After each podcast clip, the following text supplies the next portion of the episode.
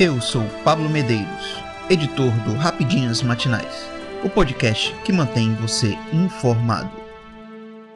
Hoje, 10 de julho de 2023. Vamos às principais notícias.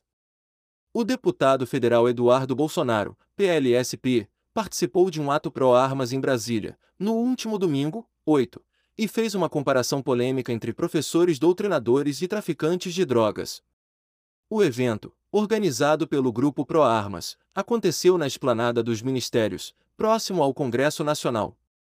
Durante seu discurso em cima de um carro de som, Eduardo afirmou: não há diferença entre um professor doutrinador e um traficante de drogas que tenta sequestrar e levar nossos filhos para o mundo do crime. Talvez o professor doutrinador seja ainda pior. O deputado Marcos Polo, PLMS, coordenador do grupo organizador, também participou da manifestação. Os manifestantes vestiam camisetas brancas com a frase Não é sobre armas, é sobre liberdade. Além de Eduardo Bolsonaro e Marcos Polo, estiveram presentes os deputados Sargento Gonçalves, PLRN, e Sargento Faur, PSDPR. No início do mandato, o presidente Luiz Inácio Lula da Silva revogou uma série de decretos assinados por Bolsonaro, incluindo aquele que facilitava o acesso de armas para caçadores, atiradores e colecionadores, CACS. Atualmente, esse grupo busca um entendimento com o governo para reverter as mudanças implementadas pela nova gestão. O ministro da Justiça, Flávio Dino, apresentou uma nova proposta de decreto a Lula, que ainda não assinou uma norma atualizada. Durante o evento, Pollon destacou Eduardo Bolsonaro como principal defensor da flexibilização das armas e ressaltou que ele enfrentaria as maiores adversidades para defender essa pauta. Na noite de sábado, 08, Elton John emocionou os fãs ao realizar o último show de sua aclamada turnê de despedida, a Farevel Yellow Brick Road Tour, na Tele2 Arena em Estocolmo, Suécia.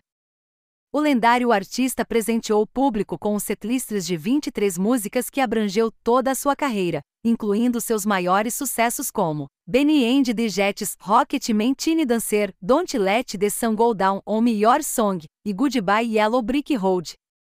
Durante a apresentação, Elton John fez um discurso de despedida, expressando sua gratidão aos fãs por todo o apoio ao longo dos anos. Quando iniciei esta turnê em 2018, jamais poderia imaginar as reviravoltas e os altos e baixos que tanto essa turnê quanto o mundo inteiro enfrentariam nos últimos cinco anos. E a cada passo do caminho, meus fãs estiveram lá. Eles permaneceram comigo, me apoiaram, foram pacientes e continuaram comparecendo a todos os últimos shows. Emocionado, Elton John acrescentou: Esta noite foi mágica. Estou tentando processá-la, e acredito que levará algum tempo para eu realmente entender que finalmente terminei a turnê. Não consigo expressar o quanto vou sentir falta dos fãs e o quanto o apoio deles significou para mim, algo que ficará comigo para sempre. Durante o concerto, o Coldplay prestou uma homenagem ao cantor através de uma transmissão exibida no telão. O vocalista Chris Martin declarou: Elton, de todos nós aqui, de todas as bandas e artistas que você ajudou e inspirou, nós te amamos muito. Somos extremamente gratos por tudo que você fez. Vamos sentir muito a sua falta e te amamos profundamente.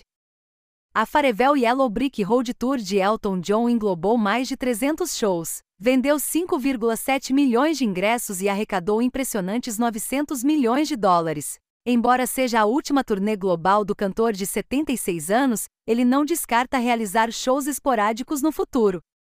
A despedida de Elton John dos palcos marca o fim de uma era na música, deixando um legado inesquecível para seus fãs ao redor do mundo.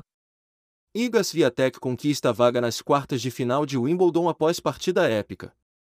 A tenista polonesa, Iga Swiatek, conquistou hoje uma vaga nas quartas de final do torneio de Wimbledon, o terceiro Grand Slam da temporada, ao derrotar a suíça Belinda Bencic.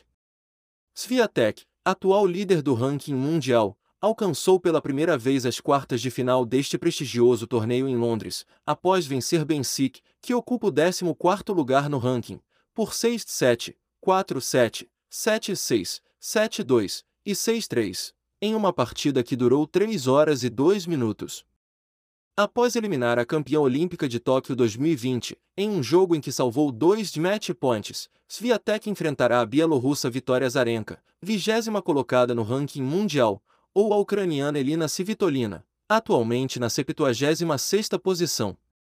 A jovem polonesa, de apenas 20 anos, tem demonstrado um desempenho notável nos últimos torneios e busca continuar sua trajetória vitoriosa em Wimbledon, em busca de seu primeiro título no torneio britânico. Eu sou Pablo Medeiros e este foi o Rapidinhas Matinais, o podcast que deixa você informado. Até mais.